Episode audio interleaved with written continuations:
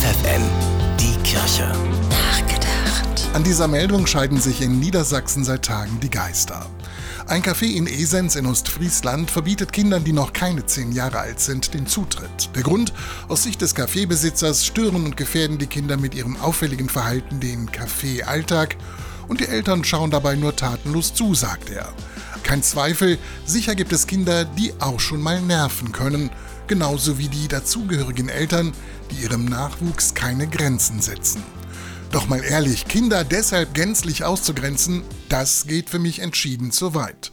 Denn dass Kinder spielen, lachen, sich bewegen wollen, das gehört doch zu einer normalen kindlichen Entwicklung dazu.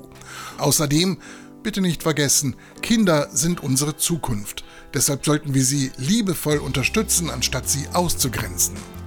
Dass auch Jesus das so gesehen hat, kann man in der Bibel nachlesen. Da steht, man brachte Kinder zu Jesus, damit er ihnen die Hände auflegte. Die Jünger aber wiesen die Leute schroff ab. Als Jesus das sah, wurde er unwillig und sagte zu ihnen, Lasst die Kinder zu mir kommen, hindert sie nicht daran, denn Menschen wie ihnen gehört das Reich Gottes. Und er nahm die Kinder in seine Arme, dann legte er ihnen die Hände auf und segnete sie. Bernhard Tups, FFN Kirchenredaktion.